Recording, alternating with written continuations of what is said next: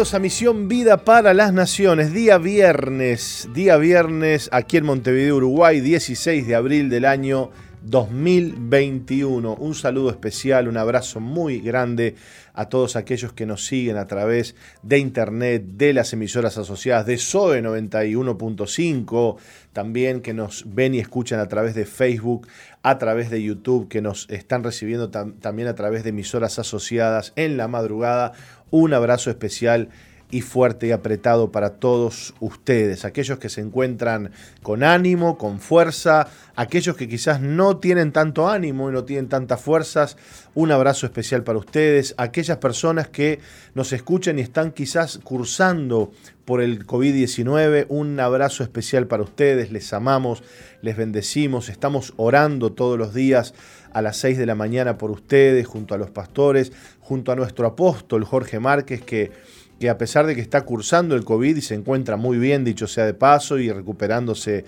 de una manera extraordinaria, y eh, recibimos y escuchamos de parte de él en el grupo que tenemos los pastores de Misión Vida, las oraciones todos los días a las 6 de la mañana, Nati. ¿eh?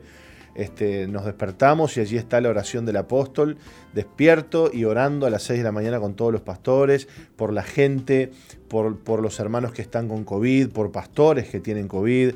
Recién nos acabamos de enterar que murió un hermano muy querido de muchos años, se llama Antonio Aprile, este, falleció, falleció, lo conocemos. Así que bueno, este, mucha gente, mucha gente que está pasando por, por el COVID y gente a nuestro alrededor cercana, parientes, queridos, hermanos, eh, vecinos que, que lamentablemente fallecen y que nos vamos enterando. Pero hay esperanza tenemos fe, tenemos ánimo, tenemos un Dios que nos ha prometido estar con nosotros todos los días hasta el fin del mundo. Así que vaya un saludo muy especial para todos ustedes y bueno, y esperando que prontito lo tengamos de vuelta al apóstol por acá, ¿eh? ¿Cómo está usted, Nati? ¿Qué cuenta? Muy buenos días, pastor. Buenos días a toda nuestra linda audiencia. Aquí estamos. Eh, Dios nos ha regalado un día más de vida. Eh, pienso eh, y creo que después de lo, que estamos viviendo como humanidad, ¿no? Uno es más agradecido con, con, Dios por la salud, por, por, un día más de vida, ¿no? Así que, bueno, nos, lleva a ser personas más agradecidas y por consecuencia personas más felices, ¿no? Porque la gratitud también trae eh, felicidad al corazón. Así que bueno, estamos contentos de poder acompañarte en este día, desde las 11 hasta las 13 horas. Tenemos muy buen contenido para este primer bloque del programa y también a lo largo del programa también van va a haber muy buenas eh, enseñanzas. Así que bueno, quédense porque esto está muy bueno. Bueno, muy bien. Eh... Es fuerte lo que está pasando, Nati. Me, quedo pensando porque no se estaba pensando en Antonio Aprile. Era un hombre, bueno, un hombre grande ya, debía tener capaz que 50 y casi 60 años, pero un hombre que corría, que salía a correr, hacía maratones, se cuidaba, un hombre este, muy, muy bien de salud. Este, me acuerdo que hace algunos meses lo vi y me contó que estaba saliendo a correr, no sé en qué maratón y no sé cuántos kilómetros hacía. Este, y bueno, y ahora nos acaba de llegar la noticia que, bueno, que, ha fallecido lamentablemente. Bueno, muy bien. Este, mm, ¿Usted tiene por ahí los datos, los últimos datos de COVID? Así es. El Sistema Nacional de Emergencias SINAE informó en su reporte diario sobre la situación del coronavirus en Uruguay que este jueves se llevaron a cabo 18.835 análisis y se detectaron 4.412 nuevos casos de COVID-19. 3.764 casos corresponden al día de hoy y 648, según consigna el Ministerio de Salud Pública, corresponden al día de ayer y no fueron informados debido a un atraso generado por una actualización en el sistema informático de registro. Esto lo sostiene el SINAE. De los 4.400 casos nuevos, 2.270 son de Montevideo, 469 de Canelones, 178 de Río Negro, 167 de Artigas, 160 de Soriano, 140 de Rivera, 128 de Colonia, 126 de Maldonado, 123 de San José, 120 de Cerro Largo, 108 de Florida, 108 de Tacuarembó, 105 de Salto, 88 de Padizandú, 41 de Rocha, 33 de La Valleja, 31 de 33 9 de durazno, 8 de flores. En todos los casos se trabaja en un estricto seguimiento epidemiológico, agrega el reporte. Y bueno, este jueves se confirmaron 79 fallecimientos con diagnóstico de SARS-CoV-2 en nuestro país. ¿Cómo repita lo último? Que se confirmaron 79 fallecimientos. Sí, sí, 79 fallecimientos lamentablemente mm. este, por COVID y bueno, y estos 4.000 positivos, 4.000 y tantos, ¿no? Sí, 4.412 casos nuevos. Este, nos pega en el pecho, nos pega una bofetada grandísima, porque estábamos este, celebrando hace algunos días que venía bajando, si se quiere, el nivel de contagios y de repente, de momento a otro, bueno, también sabemos que se hicieron 18.000, casi 19.000 este, test, ¿no? que no es poca cosa y eh, bueno, 4.000 positivos es mucho. Póngale que haya entre alguno de esos algún falso positivo, que puede haber, que puede haber. Pero este, estamos hablando de cifras muy, muy, muy grandes. Em, y bueno, y el gobierno sigue, este, el gobierno sigue eh, plantado firme en, la, libertad responsable, Nati, pero eh, también es cierto que eh, de alguna manera la gente ha bajado la guardia. Mm, a mí me pasa, yo salgo temprano a las seis y media de la mañana, así, póngale siete menos cuarto de mi casa, y usted sabe que yo ya cuando uno sale, y los que salen temprano entienden lo que digo, y es que ya vemos cómo está la calle a esa hora, ¿no? Si a, las, si a esa hora ya la calle está tranquila, vos sabés que va a ser un día que no ha salido tanta gente. Hoy particularmente ha sido un día donde ya a esa hora había tránsito en la calle. Había tránsito en la calle. Y cuando eso sucede es porque hay mucha gente dando vuelta. Por supuesto que no se ve el gran tránsito de toda la vida, de siempre, de la normalidad pero de todas maneras este, la gente no está dejando de salir, este, no, está dejando de, movilizarse y, eso es un problema, ¿no? Eso es un problema porque eh, justamente los contagios se dan por esas cosas. Este, y se dan porque nos vamos moviendo, ¿no? Por supuesto que usted en la calle caminando solo no, es muy improbable que se contagie, pero el problema está cuando este, la gente sale mucho, por ejemplo, estaba escuchando una noticia hoy que de noche se ve mucha gente en los bares, se ve mucha gente saliendo a comer por ahí, este, a pasear, mucho movimiento en las calles. Este, a ver, mucho movimiento, en este momento cualquier movimiento es mucho movimiento, ¿no? ¿Se entiende lo que estamos diciendo? Entonces hay que cuidarse, hay que tomar conciencia, eh, el COVID está aún atacando a gente joven, Nati, gente joven, gente que vos decís, ¿cómo es posible que este, este esté así? Pero no puede ser, si era un hombre, una persona, una mujer sana, este, que se cuidaba, que, que, hacía deporte, bueno. No, no, no, no, no hay vuelta, no hay vuelta. Hay que cuidarse y hay que evitar eh, el, contagio, ¿no? De, de todas maneras hay que evitarlo. Y nunca es en vano cuidarse. ¿Y por qué? Porque si nos cuidamos y nos contagiamos habiéndonos cuidado, lo más probable es que la carga viral que usted reciba es menor. No es lo mismo que usted se contagie sin tapaboca, ¿no? Que si usted se contagia con el tapaboca. Porque evidentemente ese contagio que usted este, tuvo con un tapaboca puesto iba a ser eh, con una carga viral pobre que va a tener coronavirus, pero el cuerpo es más probable que la pueda, lo pueda combatir, lo pueda sobrellevar. Ahora, el problema es cuando usted no usa el tapaboca, no se cuida, no se pone el en gel, entonces recibe la carga viral de uno, recibe la carga viral de otro, recibe la carga viral de otro, recibe tres distintos contagios por tres lados distintos, dos lados distintos, y ahí es cuando se arma el lío, Nati. Interesante. ¿Eh? Muy buena la explicación. Pero ya lo sabíamos, esto se viene hablando desde, desde el principio, ¿no? Que, que, cuanto más carga viral recibimos, mayor probabilidad de que el virus sea más, más fuerte en el cuerpo, porque claro, no es lo mismo que usted tenga que combatir con dos o tres partículas de, del virus que entraron, qué sé yo, en el aire, que que usted tenga que combatir contra un estornudo que le tiraron en la cara. Claro, sí, obviamente. Esto es una cuestión de guerra, ¿vio? No es lo mismo este, uno contra tres que uno contra un millón. Es así de Y también es un tema de, mm, eh, yendo al tema de las personas que están contagiadas, ¿no? Es un tema de, de, amor al prójimo, ¿no? De cuidarse y de cuidar al otro también, porque, mm, o sea, eh, he visto, ¿no? Que de repente hay alguien contagiado, no, no, no, no se cuida, ¿no? Entonces, también creo que los contagios no solamente se dan por el que tiene el descuido de no usar el alcohol el gel, de no tener esos cuidados de usar tapabocas, sino también porque el que está contagiado no le importa y sale.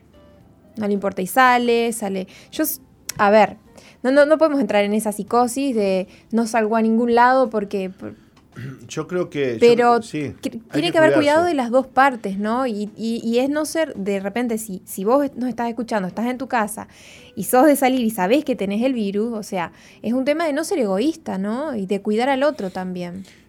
Pues es que a veces este, uno que anda en la calle haciendo mandados y eso, qué sé yo, eh, yo observo, ¿no? El otro día estaba pasando por un lugar y había unos jóvenes, todos con tapaboca, ¿no? En una esquina ahí, jóvenes, este se ve que trabajan, que, trabajan en oficinas o jóvenes muy bien vestidos, todos, su camisita, sus zapatitos, todos muy, muy, muy bien. Y todos de tapaboca, ¿no? Pero este, yo estaba parado en un semáforo y los observo así y se meta beso, meta abrazo con tapaboca puesto, ¿no? Te beso con el tapaboca puesto y te abrazo con el tapaboca puesto. Y esas pavadas, que a veces nos cuesta tanto evitar, ¿no? nos pasa a nosotros también a los cristianos, que somos de abrazar y de darnos un beso, y a veces este, la gente hasta se ofende cuando vos le pones el puñito así, este, y que el puñito también, si vos le das el puñito a uno, después andá y ponete alcohol en el puñito, ¿viste? Este, no, no, con el puñito no, que, es muy agresivo, que no sé qué, no sé cuánto. Este, pero hay que tener cuidado. porque además este, el, virus, vos, eh, vos no sabés a dónde te lo puedes contagiar. No sabes a dónde, con quién. Vos decís, pero ¿cómo pará poquito? Te rascás la cabeza y decís, pero si yo estuve con tapaboca, yo no le di beso a nadie, yo no, no compartí el mate. ¿De quién me contagié? Decís vos.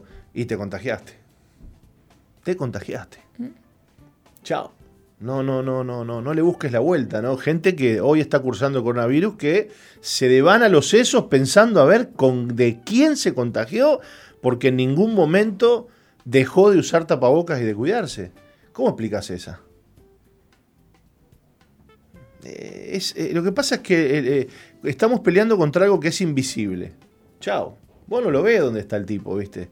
Si te lo agarraste por el aire, si, si estaba, tocaron algo y vos tocaste arriba ese algo y... No, no hay manera. No hay manera. Solo confiar en Dios, Nati, y, bueno, y tener la esperanza puesta en el Señor Usted cuando salga de su casa, cúbrase con la sangre de Cristo. Mire que la Biblia dice, eh, si, Jehová no cuida la ciudad, en vano vela la guardia. ¿eh? Cambiemos el versículo para el día de hoy y pongamos, si Jehová no cuida de usted, en vano se pone el tapaboca, ¿no? Y el alcohol en gel. Y el alcohol en gel. ¿eh? Así que, en primer lugar, nuestra confianza este, puesta en el Señor. El Señor es nuestro protector, el Señor es nuestro eh, ayudador. Amén. Bien, bendecimos, bendecimos a todos aquellos que están cursando la enfermedad. Oramos por ustedes. Sería lindo, Nati, que en algún momento hoy del programa, ¿qué le parece? Este, hágame acuerdo, podamos tener un tiempito de oración por aquellas personas que están cursando la enfermedad. Si hay alguien, si hay alguien entre ustedes que nos escucha que está cursando el coronavirus, avísenos, cuéntenos por favor. Mándanos un mensajito de texto al 094-929-717 y vamos a orar por usted, por favor. Y si usted tiene algún familiar que está cursando el coronavirus, mándenos un mensaje en este mismo momento al 094-929-717 y vamos a estar orando por todas las peticiones que hoy nos traigan, nos hagan a este número porque queremos bendecirles en el nombre precioso y poderoso de Jesús. Bien, bueno Nati, cuéntenos qué noticia tenemos para compartir hoy. Hoy tendríamos el bloque de, de tecnología. Bueno, Mauricio... Eh, Mauricio, qué lástima que Mauricio no, no lo hemos hecho por, por lo menos salir por, por, salir por Zoom. ¿eh? A ver si, a ver si Mauricio ha ido. Estaba un poco Mauricio estaba un poquito congestionadito, con alergia, vio cómo es. Este, este, el Mauri, si no la tiene, la inventa igual, ¿viste? No, no, no, no. Lo bromeamos, lo bromeamos. No, no, estaba un poquito congestionado, así que este, se quedó, se quedó en su casa, está trabajando, está switchando desde su casa. Mira, ahí me pone. ¿eh? Él está activo, está activo. está activo. Mauri, eh, a ver si podemos, este, capaz que te sacamos por Zoom, no sé, ¿cómo te encontrás? El, el- el virus, si tenés el COVID, no, no, por Zoom no nos vas a poder contagiar, eh, eso te aseguro. Así que a ver si Colocho está por ahí conectado, capaz que hasta lo podemos conectar a Mauri. Y, y bueno, por lo menos que, que- que intervenga con nosotros, interactúe un poquito aquí en este bloque. ¿Eh, Nati? No sé qué le parece a usted. Me parece muy bien. Bueno, léanos un poquito esta, léanos un poquito esta noticia que, que, que nos llega desde, desde no sé dónde, pero usted nos dirá desde dónde nos llega. Desde montevideoportal.com. Aquí tenemos, las, les contamos a la audiencia que hemos abierto las puertas del estudio, tenemos ventanitas abiertas, aunque hay distancia entre nosotros. Y este, le he dicho a los operadores, bueno, Colocho está en silencio y, Pipo está a los gritos allá en el fondo, así que si se escucha un grito, sepa disculpar. ya le pegamos un reto al aire, hay una seña, porque lo estoy viendo de acá. ¿eh? No te hagas el vivo, Pipo. Ojo, al aire te lo digo a vos. Ah. Silencio. Silencio. Esto es todo broma, es todo broma. Eh, No, no es broma. No, no es, no, ¿No es no broma? es broma. no, Yo no lo veo al Pipo, entonces no estoy es hablando broma, chivotá, no él es está haciendo Ahí me una está broma. el Pipo y yo Ah, le, bueno, le estoy bueno. haciendo de acá. Bueno, Nati, cuéntenos. Bueno, le cuento que eh, le exigen a Zuc- Zuckerberg el suprimir la versión infantil de Instagram. La campaña por una infancia sin publicidad y el Centro de Información sobre la Privacidad Electrónica fueron algunos de los casi 100 grupos y personas de América del Norte, Europa, África y Australia que hicieron la petición a una en una carta a Zuckerberg. Instagram eh, se aprovecha del miedo de los jóvenes a perderse de algo y del deseo de aprobación por parte de sus compañeros, afirma la carta. El, informe implacable de la plataforma en la apariencia, la autopresentación y la marca presenta desafíos para la privacidad y el bienestar de los adolescentes.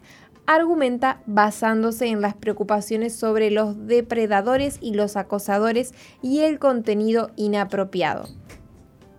Instagram está estudiando el lanzamiento de una versión de la red social para menores de 13 años con controles parentales, dice. La plataforma, propiedad de Facebook, al igual que su empresa matriz, solo permite el acceso a los mayores de 13 años, pero las dificultades en la verificación de la edad en Internet crea obstáculos para atrapar a todos los infractores de las normas. La realidad es que los niños están en línea, dijo la portavoz de Facebook, eh, Stephanie Otway, en respuesta a una consulta eh, con este medio. Quieren conectarse con su familia y amigos, los niños, ¿no? Divertirse y aprender y queremos ayudarles a hacerlo de una manera segura y apropiada para su edad. Eh, Facebook está trabajando con expertos en desarrollo infantil y salud mental para priorizar la seguridad y la privacidad según Otway. Instagram, que cuenta con más de mil millones de usuarios, presentó recientemente una tecnología destinada a impedir que los menores de edad creen cuentas y a bloquear que los adultos se pongan en contacto con usuarios jóvenes que no conocen. La plataforma también está estudiando la forma de dificultar la interacción de adolescentes con adultos que hayan mostrado un comportamiento potencialmente sospechoso. Los defensores de los niños se mostraron duditativos con respecto a la versión juvenil propuesta. El largo historial de Hay Facebook sospechas, dice usted. Claro, sí. O sea que, que, que- que lo están viendo como que va a ser bueno, ¿no? Porque el niño necesita estar presente en las redes, le hace bien, ¿no? Eh, conectar con sus familiares, con sus amigos, pero eh, hay una cierta duda con respecto a qué tan bueno va a ser para el niño ya estar expuesto desde, desde, desde tan chico. Bueno, a ver, vamos a convenir con algo, ¿no? Los niños ya tienen cuentas de Facebook de forma normal. Eh, pero con la edad falsa, porque Facebook te Ay, pone un... sí, pero escúcheme, si eso le ponen ahí, ¿qué edad tenés? Te ponen. Y vos le ponés 22. ¿Y quién sabe qué edad tenés? Claro. Sí, sí, eh, pero viste que al, al bajarse la edad, puede ser un niño de 6 años. Hemos visto en, Instagram niños de tres años expuestos por los padres mismos, ¿no? Que cantan, que bailan, tres años, más chicos. Ah, bueno, pero a ver, yo subo fotos de... Cinco, seis, siete años. Yo subo fotos y videos de mi hija Gema que tiene tres años. Claro, pero me refiero a otro tipo de exposición, o sea. ¿De qué tipo? Y darle el celular. Por ejemplo, el otro día vi un video en Instagram que no podía creer, ¿no? De un bebé, una nena de no sé si tendría tres años, que agarró el celular y se empezó a filmar. Y vino la madre y la agarró, y la nena estaba cantando y bailando. O sea, yo sé que, que vos decís, eh, ¿qué tiene que.? O sea, ¿qué tiene de malo una niña de tres años filmándose y bailando? Bueno, hay personas, hay pedófilos, hay personas con la mente enferma, que le gusta eso y, se puede hacer un rastreo del niño por medio del... A ver, más allá de que nadie tenga acceso al niño físicamente o, realmente, este, es verdad, y es verdad, y yo entiendo tu, postura, eh, sí, hay una tendencia en los adultos muchas veces a exponer demasiado. Yo de hecho le he dicho a veces a mi esposa, eh, mirá, no subas tantas fotos de gema. Chao. Eh, claro, ¿qué pasa? Los padres, viste, nos emocionamos, mira esto, mira lo otro.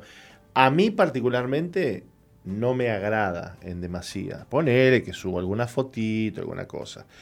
Pero sí es verdad que, bueno, los padres, los, los padres de la era digital, este, ayer veía un, TikTok de una madre que decía, ayúdenme a cuidarla.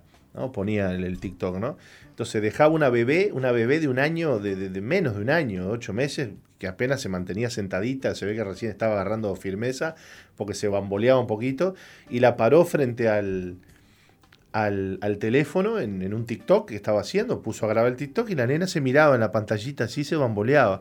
Ya voy al baño, ya vuelvo, y se cuídenmela, dice la mamá. Y se fue al baño y la dejó a la nenita así solita, bamboleándose en la, en la. porque dice que era la única manera de, de, dejar, de que la nena se quedara quieta, que se mirara en la, en la pantalla, ¿no? Y a ver, es sumamente gracioso, ¿no? Ver la nenita dice, qué, qué, qué, hermosa, una nenita, además muy simpática, muy graciosa la bebé. Pero es que, a ver, las redes sociales eh, se han metido en el entramado de, de, la vida diaria, ¿no? Creo que está Mauri por ahí. Mauri, ¿cómo le va desde, desde lo de bar? Saludos.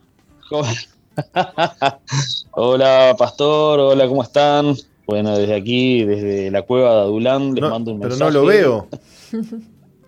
no, no tenemos video. Ah, no tenemos video. Bueno, le cuento que le escucho la vocecita un poquito tomada, ¿eh? Sí, sí, sí, sí, es un poco, creemos que resfrío, esperemos que esté solamente alérgico, vamos a descartar cualquier otra cosa, pero bueno. Por ahora estamos bien, estamos bárbaros, simplemente por, por cuidarnos nomás que estamos desde acá, está este, perfecto, este lado. Está perfecto, está perfecto. Bueno, ¿y qué, qué opinas de lo que estamos hablando?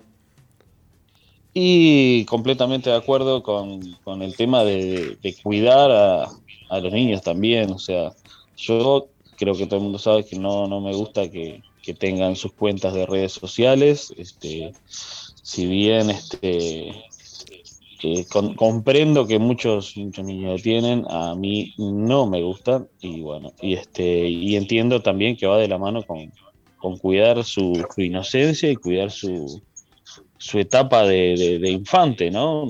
Porque no hay necesidad de ir quemando etapas este, fuera de tiempo.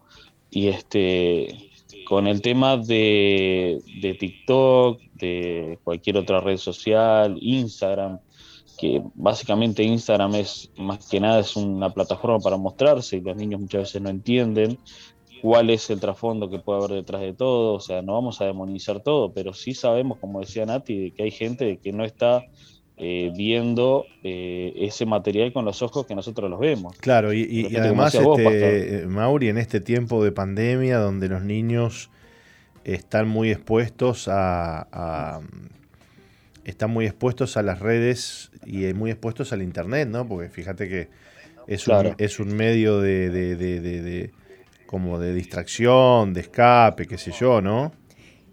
Claro. Este, y, que muchas veces, o sea. ay, perdón que te interrumpí, que es una aplicación adictiva, le pasa a los adultos, les pasa a gente profesional que, que sabe que, que, su tiempo, a, a, todos sabemos que, que nuestro tiempo vale y que es oro, pero aquellos que de repente estudian, trabajan, no sé, eh, se, les, se les va dos horas de las manos. Creo que a cualquiera nos ha pasado de repente de ver que se nos fue el tiempo en la, aplicación, ¿no? Y más a los niños, que, como que no son muy conscientes del tiempo, ¿no? Qué mal se les, se les haría, ¿no? De tener esta aplicación de Instagram para niños. Eh, ¿Instagram era o Facebook? Instagram. Instagram para niños. Instagram infantil. Infantil. Bueno, Mauri, este, no nos dio para conversar mucho, se nos ha ido la hora. Pero bueno, esperemos que no sea nada, sea simplemente una, una, una, de, esas, de esas caídas que hace 2x3. Ah, sí, digamos. Este, vamos a decir lo que viene mal de fábrica y la gente entiende. no, sí, sí, esperemos que sea solo eso, nomás, un resfrío y nada más. Bueno, pero qué importante, ¿no? Porque a veces este, no somos conscientes, ¿no? Este, el otro día hablaba con una hermana, le digo, che, pero qué, qué, por, WhatsApp, ¿no? Este, le digo, che, fulana, este, te, te, escucho mal, te escucho con la voz un poco, le digo, este, no, no, estoy, estoy, bárbara, pastor, me dice, no, no, le digo, se, te, se, te, escucha mal, estás congestionada, tenés la voz, este, como que, como que estás, este, ¿no? Engripada, no, no, este, ¿Te has hecho el hisopado? No, estoy bárbara, ¿viste? Entonces, a veces también hay, ese es el gran peligro, ¿no? Que a veces nos volvemos, eh, negamos que, algo está pasando y cuando vos te le demorás al coronavirus, cuando vos le das una semana este, de, tiempo, ya después no tenés, este, no tenés manera de reaccionar, no tenés manera de este, de, poder ya, bueno, ya, ya está, ya el tipo se multiplicó, ya te tienen que, internar. Este, a veces pasa que la persona está bien, está bien, pero no está oxigenando bien. Entonces este, le mide la oxigenación en sangre y dice, uy, no, no, está, no está oxigenando bien. Ah, pero yo me siento bárbaro, ¿viste? Y realmente es muy traicionero el coronavirus, ¿eh? Claro, o sea, estamos tan acostumbrados de repente como ahora que te decía, yo siento un cuadro alérgico, que estoy acostumbrado a tener un cuadro alérgico, y de repente interpreto yo que es eso y en realidad está sucediendo algo que yo no sé.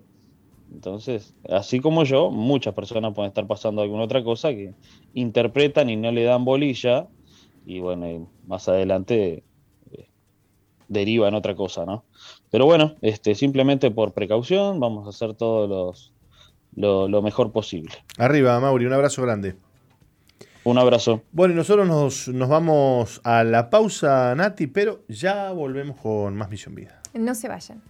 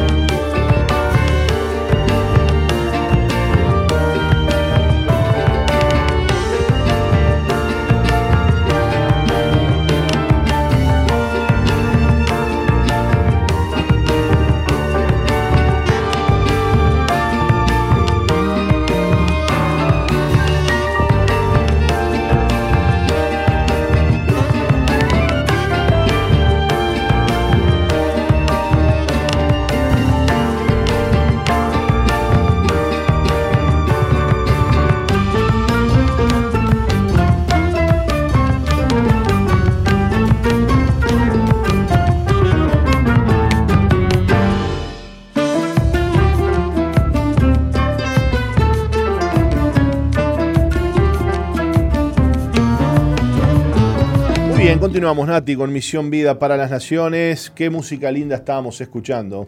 Estaba sonando Javier Vanrel y el tema Él se llama Jesús. Este tema musical ya quedó colgado allí en Misión Vida 2.0 para que vos, tu familia, tus, tus amigos también lo puedan conocer. Vos lo compartís en tu muro y listo. Te cuento, Pastor Martín, que tenemos algunos mensajitos de... Em, en el Facebook de MBTV. Estela Monti dice bendiciones, Patricia Araujo, bendiciones. Octavio Sebastián Morales Roco dice, muy buenos días, excelente jornada laboral, amén, pastor y compañera, hay que cuidarnos entre todos, que Dios nos proteja.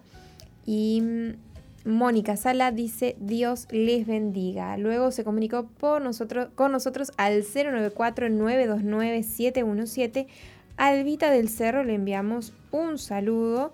Dice bendiciones a todos. Tengo una nieta de 18 años con COVID y hoy hisopan a los de su casa. Dice, un aguante al equipo. Saludos para Albita del Cerro. Y después otra persona que no, no dice mm, nombre nos, nos, comenta como que se le cayó, como que se nos cayó el internet a nosotros. Pero eh, puede ser que si nos quiera buscar por el canal de YouTube, por unos días vamos a estar eh, bloqueados por, por el tema de la música, ¿no? Del copyright. Bárbaro. Hasta la semana eh, que viene, suponemos que vamos a resolver, se va a resolver el tema. Buenísimo, buenísimo. Bueno, muy bien. Usted nos dirá de vuelta los medios por los que la, gente, la audiencia querida, se puede comunicar. 094-929-717 y si estás en el exterior anteponiendo más 59 598-94-929-717. También nos puedes escribir al chat que tenemos abierto de el Facebook MBTV. Y bueno, ahí vamos a estar leyendo tus comentarios. Muy bien. Bueno, les contamos que en el día de hoy, viernes, da comienzo un encuentro que, para el cual tenemos, eh, por supuesto, un encuentro de forma virtual, ¿no? Y eh, tenemos tiempo hasta las 14 horas para anotarnos. Si hay personas que no se han anotado a este encuentro, por favor, no lo dude. Mucha gente se está, se está anotando. Así que eh, apúrese, apúrese. Y Nati nos va a decir cómo, lo, cómo nos anotamos. Comunicándote al 095-333-330, decís que querés inscribirte y participar de este encuentro online. Allí eh, se van a comunicar contigo y te van a enviar un link para que puedas acceder a este y participar de este encuentro. Puede ser que estés en Uruguay o en cualquier parte del mundo y que quieras participar, lo puedes hacer comunicándote anteponiendo más 598-95-333-330. También te puedes inscribir con tus líderes y con tus pastores. Muy bien, no juzgar para no ser juzgados, ese es el título que, vamos a, con el que vamos a reflexionar, basados en Mateo 7, 1 y 2. No juzguéis para que no seáis juzgados, porque con el juicio con que juzgáis seréis juzgados, y con la medida con que medís os será medido. Las personas del reino que viven en un humilde espíritu humilde bajo el gobierno celestial del reino, siempre se juzgan a sí mismas y no a los demás. Parece que lo dicho por el Señor acerca de no juzgar a otros para que no seamos juzgados no tiene nada que ver con cuidar a otros. Sin embargo, cuando profundizamos en esta palabra, vemos que en realidad significa cuidar a otros. ¿Cómo podemos ver que el significado de este versículo es cuidar a otros? ¿Tiene usted miedo de, de ser juzgado? Si lo tiene, entonces debe entender que otros también tienen miedo de ser juzgados se aflige cuando otros le juzgan, entonces debe saber que los demás también se afligen al ser juzgados por usted. Si a usted no le gusta eh, ser juzgados por otros, ¿por qué juzga eh, usted? ¿Mm? Muy buena pregunta, ¿no? Así es. Eh, bien, ¿me pueden confirmar si está funcionando el internet y la transmisión y las transmisiones? Por favor, nos están mandando un mensajito de que, de que no está saliendo. Bien.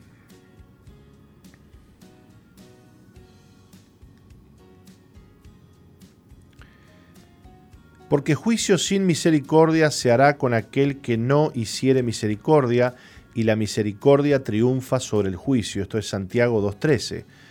No juzgue mucho a otros porque usted será juzgado de la misma manera. Conocí cierto grupo de cristianos que hablaban mucho de la espiritualidad. En cierto sentido, lo que decían era verdad. No obstante, este grupo tenía una debilidad. Siempre medían a otros. Parece que todos los miembros de ese grupo tenían una pequeña escala en su bolsillo. Cuando le invitaban a uno a tomar té, le medían con su escala invisible. Después se reunían para hablar acerca de esa persona. Algunos hacían la pregunta, ¿ha averiguado dónde está? Esto significa, eh, ¿lo ha medido? También aprendí que este grupo no se preocupaba de los sentimientos de otros, solo les interesaba medirlos. Al medir a los demás, en realidad lo juzgaban. Quisiera tomar esta oportunidad para exhortarle a no medir a otros. No trate de determinar cuán espirituales son los demás. Si usted se abstiene de medir a los demás, no los criticará ni los juzgará. Esto se basa en el principio de cuidar a otros. Los miembros del grupo que ya mencioné tenían dificultad en ayudar a, otros. La razón por la cual no podían ayudarlos era que los medían. Al ayudar a otros debemos ser ciegos. Si usted quiere ser misericordioso, debe ser como Isaac, quien bendijo a Jacob ciegamente. Claro, Nati, apágalo si querés. Eh, cuando uno va a ayudar a otro, dice, no, no lo voy a ayudar porque este... No se lo merece. sí, o qué, va a, hacer, o, qué va a hacer con lo que yo le, voy a dar. Claro. O, por algo estará como está. No vaya a ser que yo le, dé y, esté pecando contra Dios porque Dios lo maldijo y yo lo bendigo. ¿no? Mira hasta qué punto puede llegar un, un, argumento, ¿no? Cuando uno va a dar y va a, a ser misericordioso, qué hermoso lo que estamos leyendo, tiene que ser ciego no se tiene que poner a medir al otro, hay que ayudar y punto. Imagínate que el, buen samaritano Nati empezara, no, no, pero este, ¿por qué está tirado ahí? Para, para, para. Algo habrá hecho. no se habrá mamado, se habrá, se emborrachó y ahora eh, le pegaron, capaz que se metió con, con, alguien. Este, no, no, el hombre lo vio mal, lo vio moribundo y no se preguntó ni quién era, ni qué había hecho, lo levantó, lo llevó al mesón, cuidó de él y pagó por él, ¿no? Este, así que de esa manera es que tenemos que tener misericordia, ¿no? Eh, pasa muchas veces que llegas a un barrio, eh, un, por ejemplo, un líder de un grupo amigo llega a un barrio y se mete en una casa a predicar y dice, mirá, mirá el, vecino este, este recibiendo a, los de la iglesia. Este, y, a veces nos ha pasado que, de repente sale el líder de, hablar, de predicarle, de orar por la persona y, lo, aborda algún vecino y dice, ¿vos sabés dónde te metiste? Ese que está ahí eh, es una boca o eso que está ahí es, tal cosa o tal otra. Como cuando aquella mujer, ¿te acordás que este, derramaba sus lágrimas y, enjuagaba los pies del Señor con sus lágrimas y los secaba con sus pelos, dice la Biblia, con su cabello? Y los que este, miraban la escena dicen, si supiera Jesús quién es esa mujer y lo que hace no se dejaría tocar por ella. Y a Jesús no le importaba quién era ni lo que hacía, Jesús tenía misericordia de ella, ¿no? Eh, qué, hermosa es la misericordia, Nati. Pasa por alto, ¿no? Y cuando damos misericordia, recibimos misericordia. Qué, linda siembra, ¿no? Que, Dios pueda encontrar en nosotros ese corazón misericordioso. Primero porque Dios es misericordioso con nosotros, pero después hay una siembra que es, que es la ley de la siembra y la cosecha. Uno eh, que siembra misericordia y recibís misericordia de parte de Dios también. Es, realmente algo muy lindo y no solamente mm, que trae bendición para uno, sino que es una gran bendición para también los que nos rodean. Sin duda. Ahora, ¿cuánto nos gusta que, tengan misericordia a nosotros, no? Que no nos juzguen, que nos ayuden, que nos tengan paciencia, pero a, a veces nosotros no somos así, ¿no? Hay que autoexaminar el corazón, ¿no? Bueno, esta es una linda oportunidad esta mañana de examinarnos, sin ¿no? Duda, y orar como David y pedirle a Dios que examine nuestro corazón, ¿no? Sin duda. Mira esta, mira, mira esta lectura. Decir, si usted quiere ayudar en la vida de la iglesia, o sea, quiere colaborar, quiere servir, necesita ser ciego. Yo leo esta frase y recuerdo a tanta gente que viene y te dice, yo me voy de la iglesia porque Aquí eh, fulano habló mal de mí, Mengano no me saludó, Sultano me dijo lo otro. Eh, qué, qué, sabio esto que estamos compartiendo de, y que no es nuestro, esto es, una, es un escrito de Watchman Nee, ¿no? nada más y nada menos. Y que, y que nos enseña, si usted quiere ayudar en la iglesia, necesita ser ciego. La persona que realmente quiere ayudar en el reino y quiere colaborar, no puede estar con una vara midiendo. No, es que vas a encontrar defectos porque somos humanos. No puede. Si quiere ser un buen esposo o esposa, atención aquí, no mida, no juzgue, ni critique, no mida a la otra persona. Qué letal que es cuando la mujer o el marido le dice, no, porque vos, vos no sos como el fulano. Uf, decirle eso a un esposo es matarlo. o a la esposa, porque vos no sos como mi madre o no sos como mi, hermana, o no sos como la fulana. Qué duras que son las comparaciones y los juicios, sobre todo cuando vienen de parte de quienes amamos, ¿no? Em, cuando no hacemos esto, cuando no medimos, estamos mostrando la misericordia. Fíjate que la misericordia necesita que no midamos, porque si vos te pones a medir, y ya la misericordia empieza a encontrar este, escollos, ¿viste? Es como cuando le trajeron a la, a la mujer este, eh, que la agarraron en el acto de adulterio, ¿viste? Y se la tiraron a Jesús ahí arriba en el piso dijeron, la ley dice que a estas mujeres hay que matarlas a pedradas, ¿no? Eh, claro, esta gente que la trajo a la mujer a los pies de Jesús estaba este, midiendo a la mujer, ¿verdad? Estaba emitiendo un juicio contra aquella mujer. Sin embargo, Jesús la mira y le dice, mujer, vete y no peques más, ni yo te juzgo, ni yo te juzgo. En otras palabras, puedo medirte, puedo juzgarte, puedo condenarte, pero no lo hago.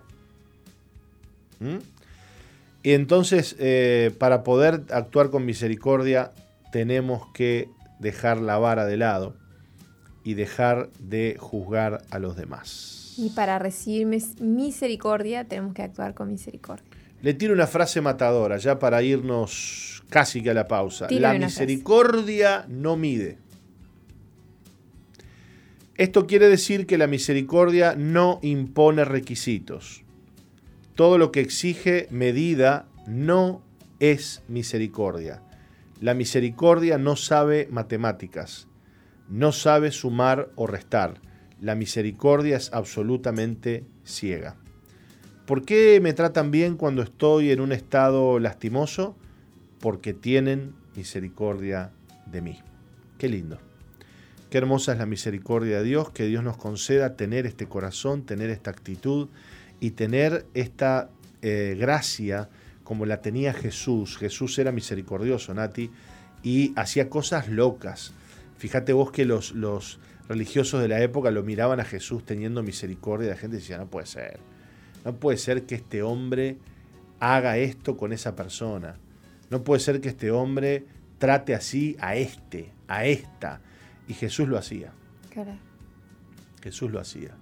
A él no le importaba eh, tu tu prontuario. ¿no? Qué lindo es cuando un cristiano tiene el corazón de decir, porque a veces pasa, che, che, mirá que este, va fulano para allá. Dice, ojo, mira que este fulano hizo esto, hizo lo otro, habló así, dijo asá, te dejan la cabeza así, ¿no? Con fulano. Eh, ahora, está en vos eh, tratar a esa persona con respecto a lo que te ha dicho el otro, ¿no? Que puede ser que tenga razón, Nati que puede ser que eso que te acaba de decir sea verdad, lo hizo, punto. Pero si vos le vas a tratar a este que viene con misericordia, más vale que te olvides de todo lo que te dijeron. Porque si no, en algún punto... Vas, a sacar el centímetro. Eh, sí. Y vas a juzgarlo y lo vas a tratar más o menos, porque ya vienes condicionado con lo que te dijo el otro, ¿no? Entonces, eh, la misericordia no mide, la misericordia solo tiene misericordia. Así es. Así como es Dios con nosotros, ¿no? Exactamente. Que nosotros debemos de ser con las personas. Exactamente, exactamente, exactamente. Bueno, muy bien, nos vamos a ir a una pausa, Nati. Bueno. Y cuando volvamos, vamos a compartir la lectura de la prédica del día de hoy, que se titula Teatro de Guerra. Perfecto. Ya volvemos.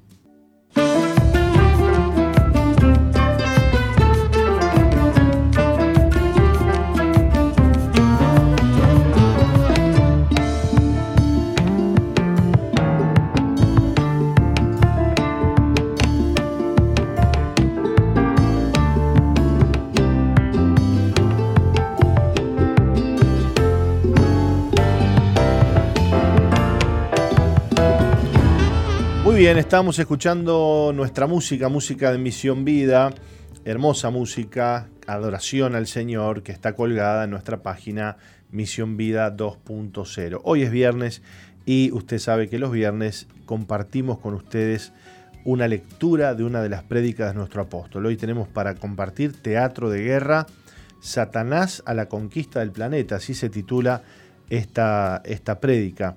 Y dice, quiero advertirte, que desde el instante que llegamos al mundo, entramos en un teatro de guerra.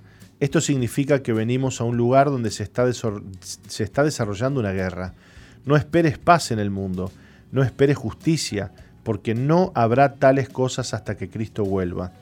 No pretendas poder explicar las injusticias o que el hombre llegue a un estado de karma o como se llame, en que todos seremos hermanos y viviremos felices, si Cristo no reina en los corazones. Y por ello Jesús nos enseñó a orar, venga a nosotros tu reino. El reino de Dios es un reino de justicia, de paz, de abundancia, de gozo, un reino en que toda lágrima será enjugada. Nosotros trabajamos incansablemente para que el reino de Dios venga a la tierra. Pero nos chocamos con un problema y es que hay fuerzas de maldad que se oponen a Dios y se oponen a que Él haga lo que quiere. No obstante, Dios tiene planes y le ha dado al hombre poder, autoridad y señorío sobre el planeta Tierra. Dios tiene planeado darles victoria a quienes creen y a quienes confían en Él y les han entregado sus vidas. Aquellos que están dispuestos a morir por su causa, esos son los vencedores. Guerra espiritual. Leemos en Efesios 6:12, porque no tenemos lucha contra carne ni sangre, sino contra principados, contra potestades, contra los gobernadores de las tinieblas de este siglo, contra huestes espirituales de maldad en las regiones celestes. El apóstol Pablo afirma aquí que efectivamente tenemos guerra y esa es una guerra invisible. También señala que esa guerra no es contra las personas, sino contra los gobernadores de las tinieblas, contra potestades y huestes espirituales de maldad en las regiones celestes. Las huestes espirituales de maldad no son más que ejércitos de demonios y con ellos es nuestra guerra. No vamos a despojar a los hombres, vamos a despojar a los poderes espirituales de maldad. Vamos a luchar contra ellos. El apóstol Pablo sugiere que en esta guerra no valen los sentidos, como los ojos, el oído, el tacto, porque para esta guerra se necesita fe y palabra de Dios. Nuestra arma es la fe en la palabra de Dios. La victoria está en el poder de la palabra que creemos y el poder de la palabra que confesamos. No esperes que llegue un tiempo de paz al mundo, a menos que Cristo instaure su reino y venga a gobernar. Esperamos que sucedan algunos eventos muy complicados, como lo es la apostasía y la gran tribulación, y esperamos la construcción del Templo de Jerusalén, donde un gobernante mundial se sentará y obligará a las personas a adorarlo, y afirmará que Él mismo es Dios, personaje al cual, dice la Biblia, que Satanás dará todo su poder y autoridad. Satanás no puede gobernar si no lo hace a través de hombres. Cuando Dios creó al hombre, le dio a este poder y autoridad. Por lo tanto, Cristo, siendo Dios, se hizo hombre, murió en la cruz del Calvario y resucitó venciendo el poder de Satanás, que era la muerte todo tiene que ver con el hecho de que Dios nos creó a su imagen y semejanza, lo que significa que Dios nos dio poder y autoridad semejante a Él, nos dio señorío y capacidad de juzgar semejante a Él. Dios en el cielo y nosotros en la tierra. Dios todavía no ha desistido.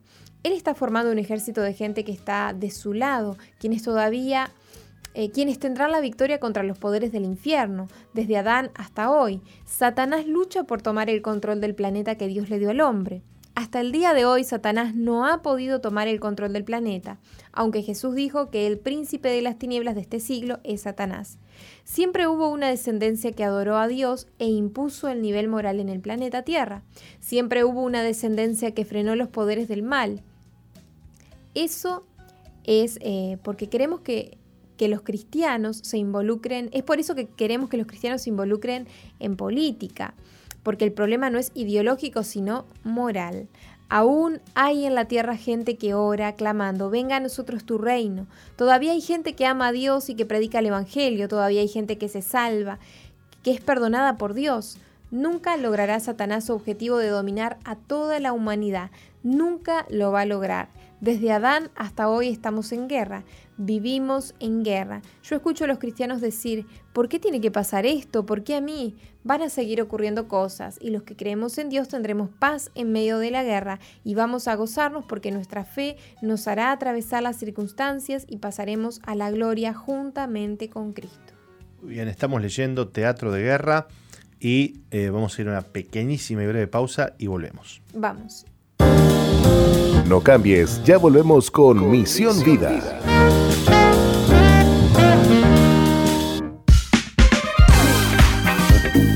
Misión Vida, ahora más 2.0.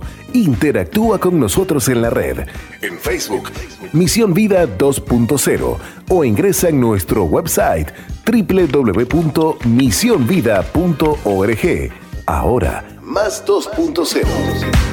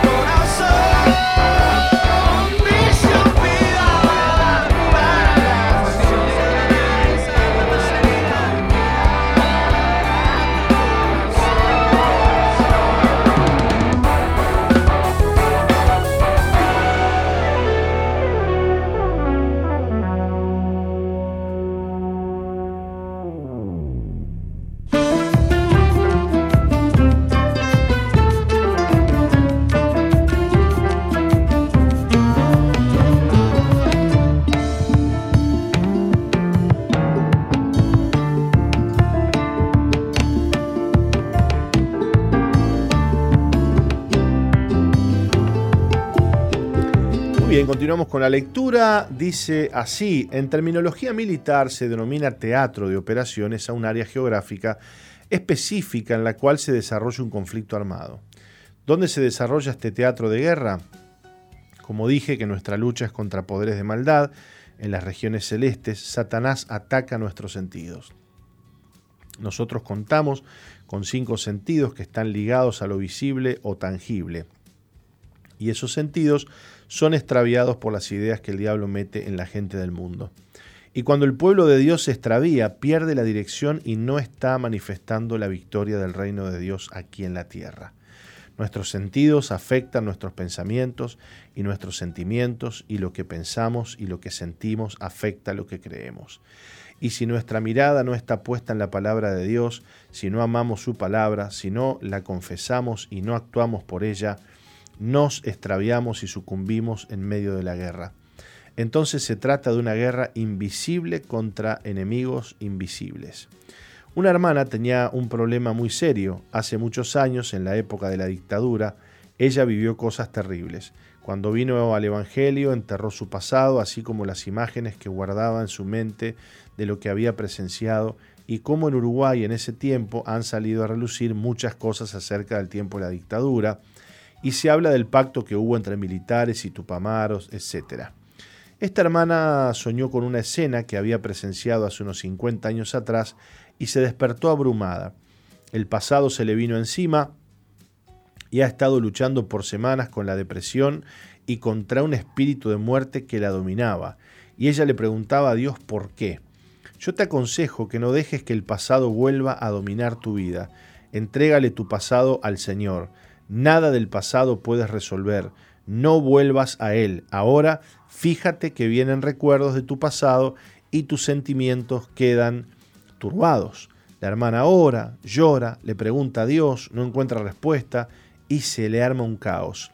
Ella, que es una mujer que ora por su familia y por sus amigos, siempre está predicando el Evangelio, se turba, le vienen deseos de muerte. ¿Te das cuenta en qué consiste la guerra?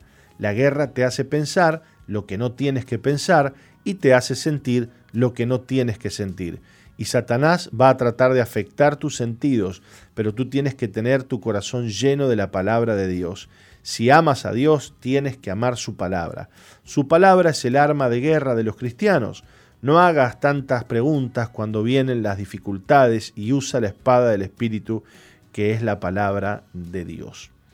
El apóstol Pablo le dijo a los corintios, pero temo que como la serpiente con su astucia engañó a Eva, vuestros sentidos sean de alguna manera extraviados de la sincera fidelidad de Cristo. Esto está en 2 Corintios 11.3. Por causa de algo que te han hecho o te han dicho, te llenas de bronca o te deprimes y tú crees que tu problema es tu cónyuge, tu suegra o piensas que no hay amor en la iglesia. Pero todo esto obedece a sentidos extraviados. Tu enemigo no es tu cónyuge, tus enemigos no son las personas, tus enemigos son espirituales son los gobernadores de las tinieblas, las potestades y las huestes espirituales de maldad en las regiones celestes. Tú te enojas con alguien, pero ese alguien vino al mundo para ser un hijo o una hija de Dios y hay que orar por esa persona. Esa persona tiene que ser perdonada y salvada. Tiene que formar parte del ejército de Dios. Así como la serpiente engañó a Eva, engaña a los cristianos hoy en día. El trabajo de Satanás es meterte pensamientos y sentimientos que no son de Dios. La palabra de Dios puede echar fuera esos pensamientos y sentimientos y hacerte libre. Dice la palabra de Dios en 2 Corintios 10, 4, 5, porque las armas de nuestra milicia no son carnales, sino poderosas en Dios para la destrucción de fortalezas, derribando argumentos y toda altivez que se levanta contra el conocimiento de Dios y llevando cautivo todo pensamiento a la obediencia a Cristo. Nosotros recibimos de parte de Dios armas espirituales con las cuales derribamos argumentos en nosotros y en otras personas.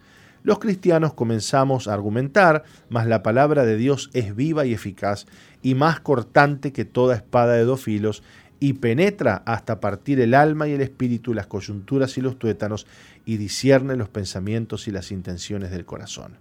Ya no debo pensar como venía pensando, debo aprender a pensar lo que Dios piensa mis armas no son ni mi inteligencia o mi sabiduría y tampoco mis argumentos, porque estos me enredan y me hacen tropezar. Yo debo pensar como Cristo piensa. Tienes que amar la palabra de Dios y leerla con asiduidad, aunque leas y no entiendas que estás leyendo. Ya la vas a entender. El pecado de Adán.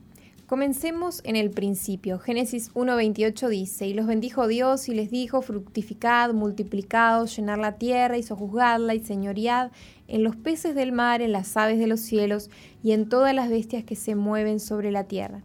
Fuimos creados a imagen y semejanza de Dios. Como Él es en el cielo, nosotros somos en la tierra. Fuimos creados por Dios para señorear la tierra y no la vamos a soltar. El diablo no se saldrá con la suya. Él irá a pagar al lago de fuego y azufre. Ese será su lugar y está reservado para él, para sus demonios y todos aquellos que han aceptado los pensamientos, los sentimientos, los argumentos y las injusticias de Satanás. Dios nos dio autoridad, por eso cuando venga el anticristo a querer reinar sobre las naciones, tiene que ser un hombre, porque Dios le dio al hombre la autoridad. Y señala la Biblia que Satanás unge a ese individuo, cuyo advenimiento es por obra de Satanás. Él le da todo su poder a ese individuo, pero viene llegando tarde el anticristo, porque el Mesías, que es Cristo, ya vino y venció el pecado y la muerte. Pronto dejará de engañar a la gente Satanás, no podrá más porque hay un hombre. Dios hecho hombre que vino y le arrebató a Satanás lo que él le había arrebatado a Adán. En los lomos de Adán estaba la, está la humanidad entera. Esto es un término bíblico, por ejemplo, en los lomos de Abraham. Todavía Abraham no había tenido hijos, pero en él estaban los hijos, en sus lomos. Todavía no habían nacido sus descendientes que conformarían doce tribus, pero ya estaban en él. Si hubieran matado a Abraham antes que nacieran sus descendientes, no habría doce tribus. Este es un concepto que tiene que ver con la maldición o la bendición heredada, dijo Dios. Porque yo soy Jehová tu Dios, fuerte y celoso, que visito la maldad de los padres sobre los hijos hasta la tercera y cuarta generación de los que me aborrecen, y hago misericordia a millares, a los que me aman y guardan mis mandamientos. Éxodo 25 y 6. Cayó una bendición terrible sobre Abraham, y en sus lomos estaba su descendencia, porque hoy es una nación extraordinaria, la cual ha logrado firmar un pacto de convivencia con algunos países árabes, llamado Pacto de Abraham. Dios le dijo a Abraham, bendeciré a los que te bendijeren y a los que te maldijeren maldeciré, y serán benditas en ti todas las familias de la tierra. Los árabes como los israelitas son descendientes de Abraham. Si Satanás lograba arrebatarle a Adán la autoridad, el poder y el señorío que Dios le dio, y todos nosotros salimos de los, de los lomos de Adán, si Satanás lograba robarle la tierra que Dios le había dado, la tierra no sería nuestra sino de Satanás. O sea que si Adán perdía, perdíamos todos. El pecado que entró en Adán no solo lo desposeía a él de las bendiciones de Dios, sino que también nos desposeía a todos los que veníamos detrás de él. No obstante, Dios eligió una simiente, un linaje que no ha doblado sus rodillas ante cualquier Dios, sino que hasta ha entregado su vida adorando al Dios verdadero. Esa es la generación por la cual todavía Dios no ha destruido el planeta Tierra. Es muy importante lo que la Biblia señala en Génesis 1.28. También leemos en Romanos 5.17. Pues si por la transgresión de, uno un solo reinó la muerte, mucho más reinarán en vida por uno solo, Jesucristo, los que reciben la abundancia de la gracia y del don de la justicia. Esto es un asunto de hombres frente a Dios. Dice la Biblia en Génesis 2, 16 y 17. Y mandó Jehová Dios al hombre diciendo, de todo árbol del huerto podrás comer, mas del árbol de la ciencia del bien y del mal no comerás, porque el día que de él comieres ciertamente morirás. Adán y Eva tenían que amar esa palabra y respetarla. Ellos tenían que creer esa palabra y vivir por ella. Al día de hoy seguimos con los mismos problemas que tenía Adán y Eva, que no se aferraron a la palabra de Dios. En Génesis 3 aparece en escena la serpiente. Y entonces leemos, pero la serpiente era astuta más que todos los animales del campo que Jehová Dios había hecho, la cual dijo a la mujer, con que Dios os ha dicho no comáis de todo árbol del huerto.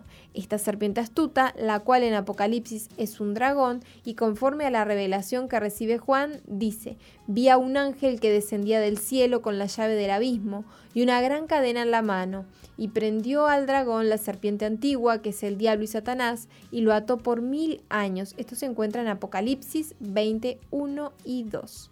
La serpiente del Génesis es el dragón que fue vencido en Apocalipsis.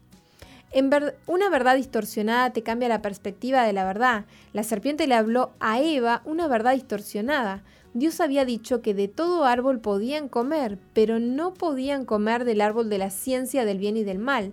Satanás le fija la atención a Eva en ese árbol que no se podía comer, pero no le sugiere que si podía comer de él, sin embargo, le dice, con que Dios os ha dicho, no comáis de todo árbol del huerto.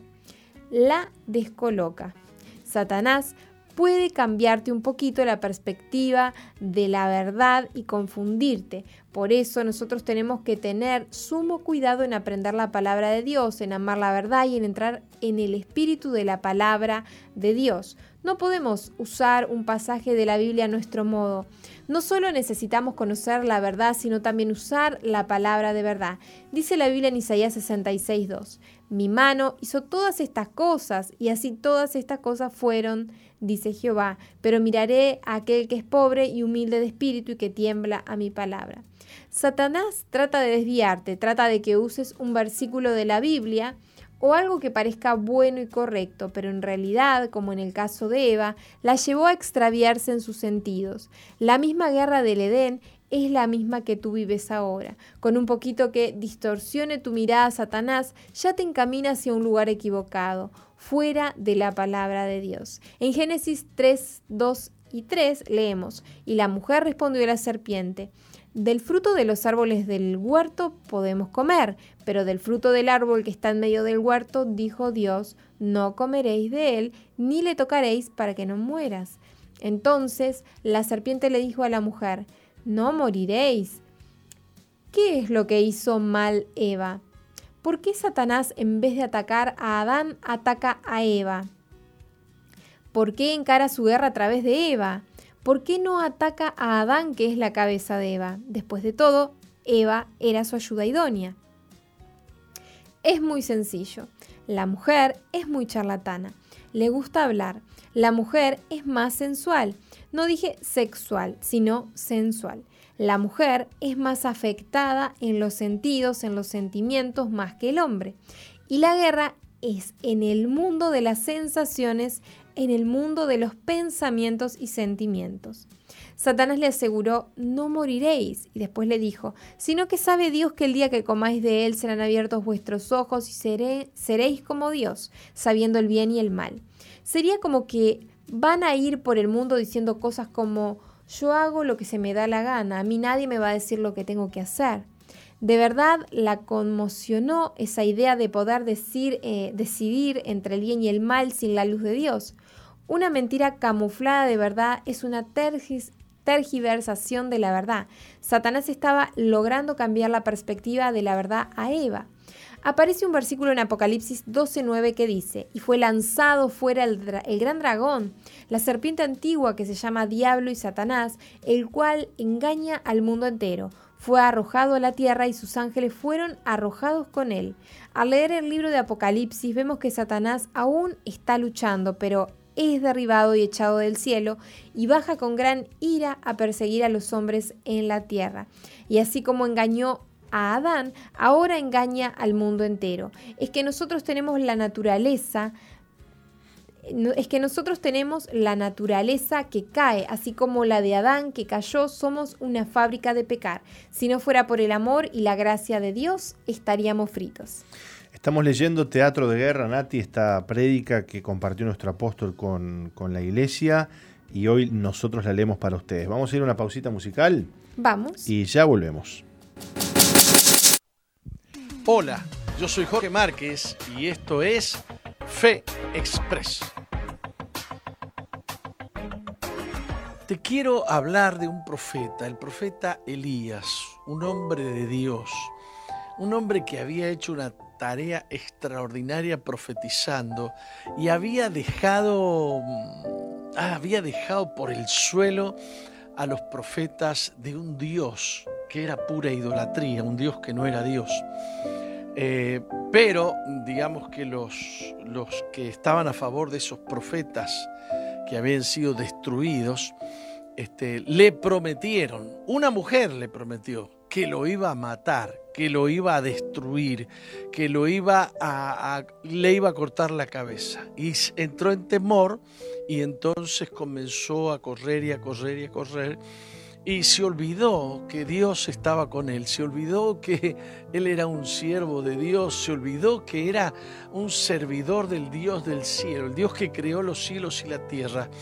Perdió su, su foco, perdió el enfoque de su vida si Dios te ha llamado a hacer algo, Dios te va a proveer. Si Dios te ha llamado a hacer algo, Él proveerá tus fuerzas, Él te llenará de, de, ánimo, Él te llenará de, de, sabiduría, Él te llenará de inteligencia. Todo lo que tú necesitas que Dios provea, Él lo va a hacer, porque Él es el proveedor de todas las cosas. Corrió, corrió, corrió, corrió, se cansó hasta que al final se tiró debajo de un árbol y dijo, basta, me quiero morir. Ahí, ahí entró la depresión. E, es la falta de conciencia de que Dios realmente está conmigo. La falta de conciencia de que Dios no se ha olvidado de mí, que Dios no, no me va a dejar. La falta de conciencia de que Dios me va a proteger. ¿Y qué hago sin la protección de Dios? ¿Y qué hago sin la ayuda de Dios? Estoy seco. Hay un misterio de parte de Dios. Y quiero, y quiero que lo sepas. Dios no quiere que seas feliz por lo que ves.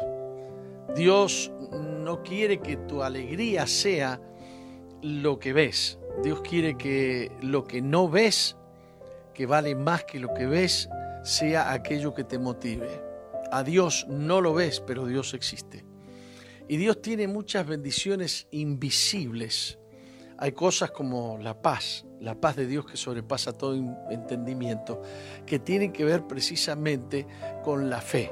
La fe es la que te lleva a alcanzar eh, el conocimiento de la misericordia, de la gracia, del poder de Dios en tu vida.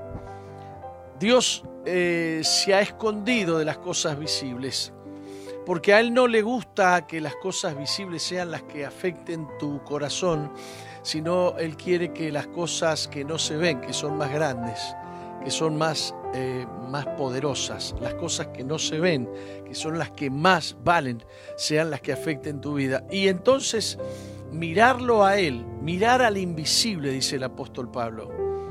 Eh, confiar en Él, confiar en su poder, que es mayor que el poder del hombre, mayor que el poder eh, de la naturaleza, es lo que te da verdadero ánimo, lo que te da verdadera esperanza, lo que te da verdadero placer. Un, placer que no es circunstancial, sino que es un placer eterno. Dios ha preparado para ti vida eterna. La vida eterna es invisible, pero la vas a vivir, la vas a vivir. Todo aquel que cree en Jesús recibe vida eterna. Yo he venido para que tengan vida, dijo Jesús, y para que la tengan y para que tengan vida eterna. Dice la Biblia que los jóvenes eh, corren, los muchachos corren y se cansan, los niños se fatigan, pero los que esperan en Dios tendrán nuevas fuerzas.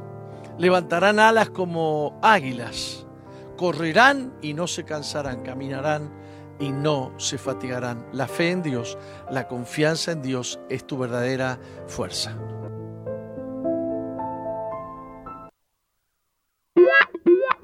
Sigue al apóstol Jorge Márquez en su fanpage en Facebook, Jorge Márquez.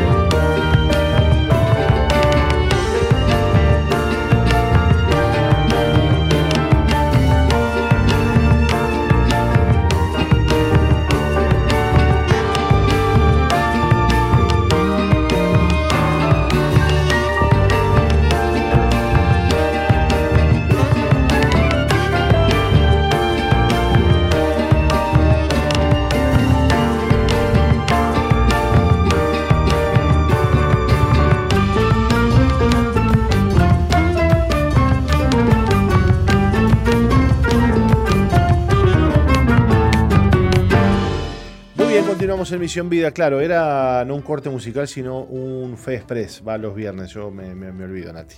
Así es. Estamos leyendo para ustedes la prédica titulada Teatro de Guerra y vamos a continuar.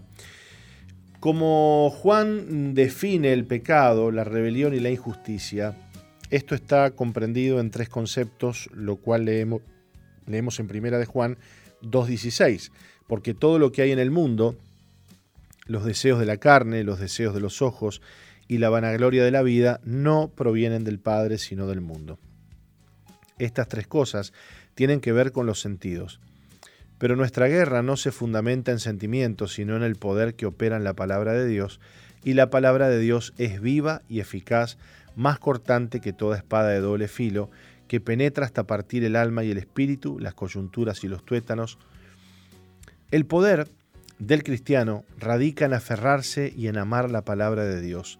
Al final de la historia en Apocalipsis, la palabra de Dios dice, y ellos le han vencido por medio de la sangre del cordero y de la palabra del testimonio de ellos, y menospreciaron sus vidas hasta la muerte. Esto está en Apocalipsis 12, 11. Se refiere aquí a nosotros los cristianos, quienes hemos vencido al dragón y la serpiente antigua, Satanás. Los vencedores lo son en función de que han sido cubiertos con la sangre de Cristo, y ellos mismos son cartas abiertas al mundo, y nuestro testimonio es el testimonio de fe en la palabra de Dios. En eso consiste la victoria de los creyentes. Veo algunos padres o madres que se van de la iglesia enojados y después sus hijos se juntan con otros chicos que se drogan. Quiero decirte con esto que si tú eres vencido o vencida, también son vencidos tus hijos. Si Satanás te roba la autoridad que Dios te ha dado en la tierra y te roba el poder juzgar, lo mismo les roba a tus hijos. Tu descendencia tiene que ser poderosa en la tierra, tiene que ser fuerte, porque tú acabas tu guerra y vas a recibir, vas a recibir tu premio y tus hijos y nietos quedan batallando aquí. Mi oración es que Dios les dé a mis nietos la victoria que me ha dado a mí y que ellos continúen firmes la lucha hasta la segunda venida de Cristo. Despójate en esta hora de eso que sientes. Tú sientes soledad, no importa la soledad. La Biblia asegura que Dios está contigo. ¿Le crees más a lo que sientes o le crees a la palabra de Dios? Jesús nos ha prometido que estará con nosotros todos los días hasta el fin del mundo. Ay, me siento solo y débil. Pareciera que Dios no me oye, dicen. Yo le creo a la palabra de Dios que me asegura que Dios me oye. Dios oye el clamor de aquel que ora. Siento que Dios no se acuerda de mí. ¿Por qué declaras tal cosa? Confiesa la palabra de Dios, la cual te dice, He aquí que en las palmas de las manos te tengo esculpida. Aunque mi padre y mi madre me dejaren, con todo Jehová me recogerá. Cree, ama y confiesa la palabra de Dios. Vienen tiempos difíciles. Buscarán de todas maneras destruir a los cristianos y destruir la palabra de Dios. Están considerando a la Biblia como un libro que se contrapone a las verdades de este tiempo y consideran a los cristianos enemigos acérrimos de las nuevas ideologías que han surgido. A mí me vas a encontrar creyendo y confiando, me vas a ver sonriendo y en paz, nos dice el apóstol. En medio de la turbación y sabiendo que lo iban a crucificar, Jesús esa semana llama a sus discípulos y les dice, La paz os dejo, mi paz os doy, yo no la doy como el mundo la da, no se turbe vuestro corazón ni tenga miedo. Si crees a la palabra de Dios, serás feliz a pesar de todo. Mas si no la crees, seguirás con tus pensamientos y sentimientos, habiendo rechazado creer la palabra que Dios te ha dado. Ojo, lo que anhela Dios es darte su paz en medio de la guerra. Quiere darte el creer en la victoria en medio de todo lo malo que sucede en tu familia, en tu trabajo, en cualquier área de tu vida. Sé fiel hasta la muerte, y yo te daré la corona de la vida, te dice el Señor es que Dios no me contestó. Sigue orando. ¿Hasta cuándo tienes que orar? Hasta que tengas la respuesta. Muchos cristianos se volvieron atrás porque se cansaron de esperar. Te recomiendo que leas la Biblia, que la memorices y ames la palabra de Dios. Dios te dará victoria. Dile al Señor, Señor, yo busco tu rostro, Señor, creo en ti, pobre, débil soy, pero amo tu palabra y la he guardado, tu palabra me sustenta. Oro por ti. Padre, Bendigo a tu pueblo, a quienes han recibido tu palabra en este día. Glorifica tu nombre. Exalta tu nombre sobre tu pueblo. Vendrán muchos males, pero tú les demostrarás a Satanás y a sus demonios que aquellos que creen en ti tendrán victoria contra ellos. Los declaro más que vencedores por medio de aquel que nos amó. Bendigo las familias, los hogares, los empleos, la economía. Pido que te lleves toda opresión y todo mal. Dales tu paz y bendíceles, Padre, te lo pido en el nombre de Jesucristo. Amén y amén. Hermosa palabra hemos compartido hoy, Nati, con la audiencia. Está este mensaje que ustedes pueden encontrar en la página de eh, Misión Vida para las Naciones, nuestra página, misionvida.org. Entren allí, van a encontrar los mensajes del cielo, mensajes que están en YouTube y en, formato texto. Les recordamos que hoy eh, comienza el encuentro que vamos a tener vía online y también les recordamos que este fin de semana no tenemos reuniones presenciales en nuestra iglesia ni en nuestros anexos. Eh, van a ser reuniones online tanto el sábado como el domingo a las once y media y también el domingo a las 19 y 30 horas. Todas las reuniones son online este fin de semana. Ninguna reunión presencial, pero seguiremos conectados, seguiremos avisándoles, seguiremos en contacto a través de los medios de la Iglesia Misión Vida y a través de este programa. Nosotros nos vamos yendo a una pausa, Nati. Nos vamos, pero enseguida volvemos. No se vayan. Dios les bendiga. No cambies, ya volvemos con Misión, Vida. Sigue al apóstol Jorge Márquez en su fanpage en Facebook, Jorge Márquez.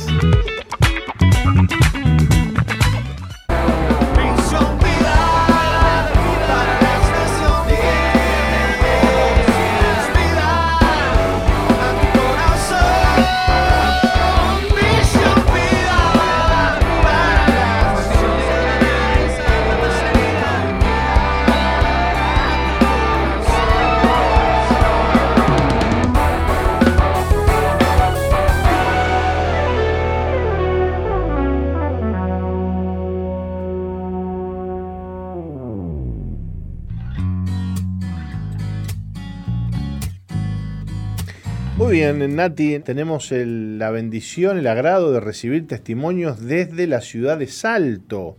Y para eso ya aprovechamos y saludamos a Preferencia 951, que siempre nos acompaña y que está ahí eh, retransmitiendo los programas y, también compartiendo esta radio hermana, compartiendo la programación de Soy. Un saludo para los pastores, el pastor Mario, la pastora Nati y toda la gente linda de allí de Salto. Y recibimos a María Esther que va a estar compartiendo su testimonio y cómo el Señor la libró del abandono, de la religión, de la violencia psicológica.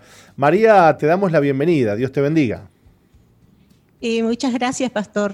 Encantada de estar con ustedes. Bueno, el gusto es nuestro, María, de que estés con nosotros y, gracias por tomarte este tiempo. Le vamos a pedir a Nati que nos lea tu, tu testimonio. Está bien. María Esther creció en un hogar cristiano. Cuando nació, su madre falleció y su padre al tiempo se alejó de ella y formó otra familia. Por este motivo se crió con sus abuelos, quienes le brindaron mucho amor y contención. No obstante, a pesar de que siempre fue a la iglesia, no había tenido un encuentro verdadero con el Señor se casó sin consultar con Dios si era la persona correcta, decisión que la llevó a atravesar, los, los peores años de su vida. Su esposo la maltrataba emocionalmente de tal forma que para ella fue una tortura. A pesar de lo mal que pasó, pudo conocer a Dios en sus momentos de dificultad. Aprendió a escuchar la voz del Señor y a buscar su consejo en cada decisión que debía tomar. Hoy su corazón está lleno de paz, pudo perdonar a su ex esposo, es una mujer feliz que disfruta la bendición de tener hijos y nietos, sobre todo sabe que lo mejor es buscar y hacer la voluntad de Dios. Bueno, María, eh, a pesar de que bueno, creciste en un hogar cristiano, eh, tu mamá fallece eh, y, tu padre se aleja para formar otra familia. Contanos un poco cómo, cómo fue toda esa situación tan difícil que viviste. Este, bueno, yo cuando yo nací, mi mamá falleció y enseguidita mis abuelos maternos se hicieron cargo de mí. Este, por lo cual yo, o sea, me crié prácticamente que, con mis abuelos, que mis padres que yo conocí eran mis abuelos. Este, sí, él prácticamente me ignoró porque, o sea, las veces que lo veía, que sería una vez por año, o sabía de su existencia, era porque mis abuelos me llevaban. Claro. Y, este, y así fue, fue que crecí, ¿no? Con mis abuelos. ¿Cómo, ¿Cómo digeriste todo esto de niña? ¿Cómo hoy cómo entendés cómo te pegó eso a vos. Mira, este, yo de niña lo digerí bastante bien, porque como yo no conocí, o sea, otros padres que no sean mis abuelos, este, claro, o sea, pero cuando empecé a crecer en la adolescencia, ya llegan momentos que uno necesita, ¿no? Claro. Eh, y muchas veces pensaba que, ¿por qué me Te surgen las preguntas, ¿no? Claro, sí, pero, pero tuve, o sea, tuve la contención de mi familia, de, o sea, materna, que, que me, o sea, me educaron, me enseñaron las cosas en los caminos del Señor. Y entonces eso pude, lo pude ir superando, pero claro, siempre a veces uno decía que me, hubiera gustado tener mi mamá, porque mis amigas tenían su mamá. Claro. En cambio yo tenía mis abuelos, a los cuales amaba como, como a mis padres y ellos me, querían como una hija, ¿no? Sí, por supuesto, por supuesto. Te brindaron mucho amor y contención, ¿no? Eh, Muchísimo. A pesar de que, de que fuiste a la iglesia desde pequeña, eh, nos dice tu testimonio aquí, eh, no, no, no tuviste un verdadero encuentro con el Señor. Este, mira, eh, yo desde, o sea, desde niña fue a la iglesia, amaba al Señor, o sea, crecí en un hogar cristiano, este, lo que no tuve es una experiencia real con el Señor, ¿no? Este, es como dice, como dice Job, ¿no? Lo conocía a Dios, pero de oídas. Claro. Este, no en la experiencia, una experiencia así genuina, un, algo que yo prácticamente era como una religiosa, ¿no? Porque yo iba a la iglesia, adoraba a Dios, creía en Dios, pero nunca tuve como, nunca lo conocí realmente al Señor eh, como lo conozco ahora, ¿no? Y esto te, e, esta, e, esto te llevó a tomar decisiones incorrectas, por ejemplo, ¿no? Sí, yo que sé, uno ya cuando uno crece, ¿no? Cuando la adolescencia, muchas veces no, buscamos la voluntad de Dios y yo no busqué en, la etapa más importante de mi vida, que era cuando me iba a casar. Entonces busqué mi voluntad.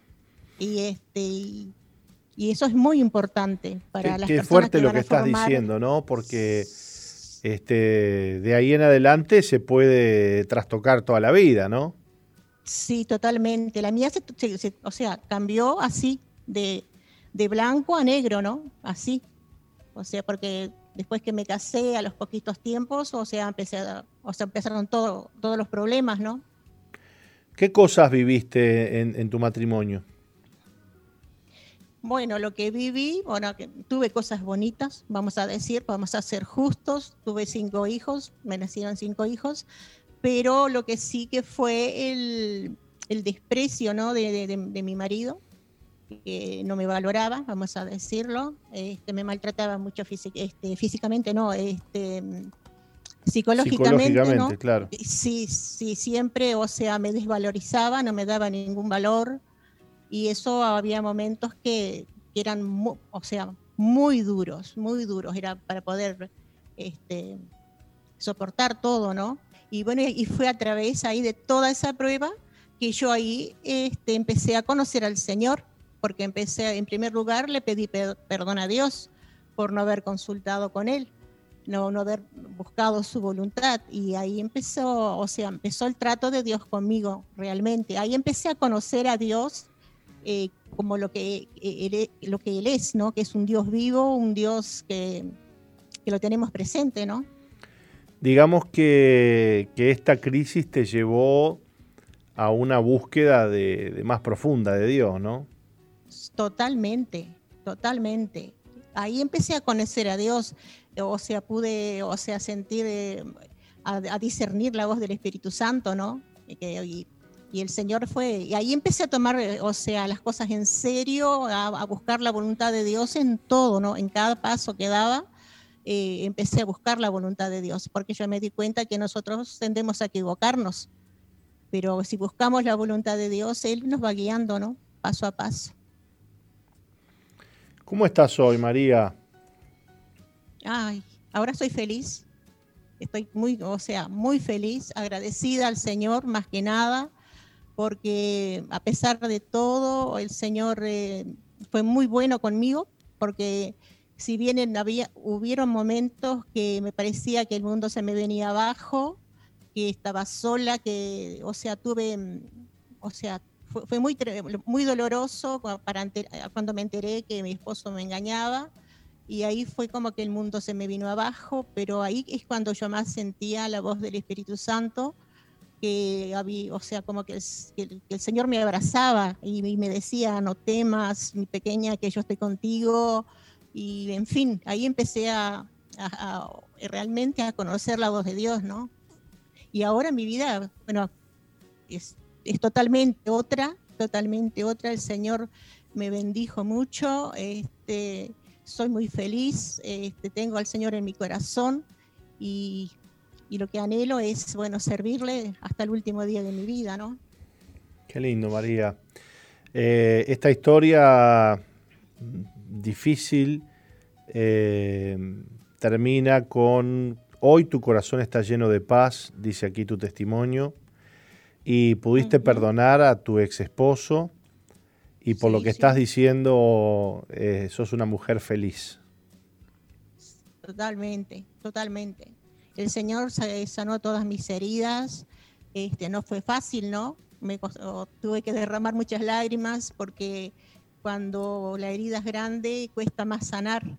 Y entonces yo tuve que ver, no fue por mis fuerzas, sino fue por la fuerza del Señor, ¿no? El Señor me ayudó a, a sanar mis heridas, y, este, y, bueno, y, con quien hablo a todos le digo que la importancia de buscar en todas las cosas la voluntad de Dios, porque muchas veces nuestra voluntad no es la voluntad de Dios. Y si, o sea, pero no solo en lo sentimental, ¿no? sino en, todas las áreas de la vida, que cada decisión que, que debamos tomar, que, que la consultemos con el Señor. A mí me tocó muchas, muchas cosas que tuve que, o sea, que pasar para aprender, ¿no? Llegar a aprender eso, pero, pero aconsejo a todos, ¿no? Que, busquen a Dios, porque Dios es real, que Dios no es un Dios que, que lo leemos en la Biblia, no, Dios es real. Y si nosotros lo buscamos, Él nos contesta y nos guía y nos, nos muestra su voluntad a cada momento. Amén, amén, amén. Qué lindo lo que estás diciendo y, y a pesar de, todo lo que tuviste que pasar, eh, Dios ha sido bueno, ¿no? Ah, sí. Yo no tengo palabras para agradecer al Señor todo lo que, lo que Él hizo y lo que está haciendo en mi vida, ¿no? Porque, o sea, yo, yo vivo sola, pero tengo el cariño de mis hijos, este, tengo la bendición de Dios, ¿no? Él en un momento me prometió que Él iba a ser mi proveedor y yo hasta el día de hoy estoy viendo la mano de Dios en mi vida porque el Señor no miente y Él lo que me prometió lo está, lo está cumpliendo. Entonces es, lo más lindo, lo más hermoso que hay es poder este, buscar la voluntad de Dios en todo, ¿no? Y amarlo a Él, y amarlo, amarlo con todo el corazón, porque Él se lo merece. Amén, amén. Hay una gran diferencia entonces, María, entre este, haber hecho tu voluntad y la de Dios, ¿no? Hoy ya nos estás hablando desde la voluntad de Dios, ¿no? Desde este, otra vida en el propósito y en la voluntad de Dios, ¿no? Qué lindo que puedas estar contando esta parte de la historia, ¿no? Y que la gente lo entienda, ¿no? Porque a veces este, el, ser humano es muy necio, ¿no? Se da la cabeza contra la pared y se da la cabeza contra la pared, yo voy a hacer lo que me parece, y no se da cuenta que, que no, no sabemos vivir los seres humanos si no tenemos a Dios y que las decisiones que nos parecen tan sabias y acertadas terminan siendo un gran fracaso monumental que nos termina arruinando la vida y lamentablemente si hay hijos de por medio sufren los hijos también, ¿no? Sí, totalmente, totalmente. Dios es real y, tenemos que, buscar la voluntad de Dios en todo y así todas las cosas van a, van a ir bien, ¿no? Nos van a salir bien. Es así. María Esther, un gusto este, hablar contigo. Te mandamos un saludo, un abrazo a la distancia y que Dios continúe esta obra hermosa que, que está haciendo en tu vida. Bueno, muchísimas gracias a ustedes por invitarme y para darme esa oportunidad de poder compartir y para que muchos puedan, eh, eh, o sea, tomar esa decisión, ¿no? de buscar a Dios y, y conocerlo porque Él es real. Muchísimas gracias y fue un gusto de estar con ustedes. gracias, gracias a vos, María Esther. Te mandamos un abrazo. Y un abrazo a toda la audiencia, Nati, que ha estado con Misión Vida, con el programa, junto al apóstol, junto a ti, Nati. Dios les bendiga.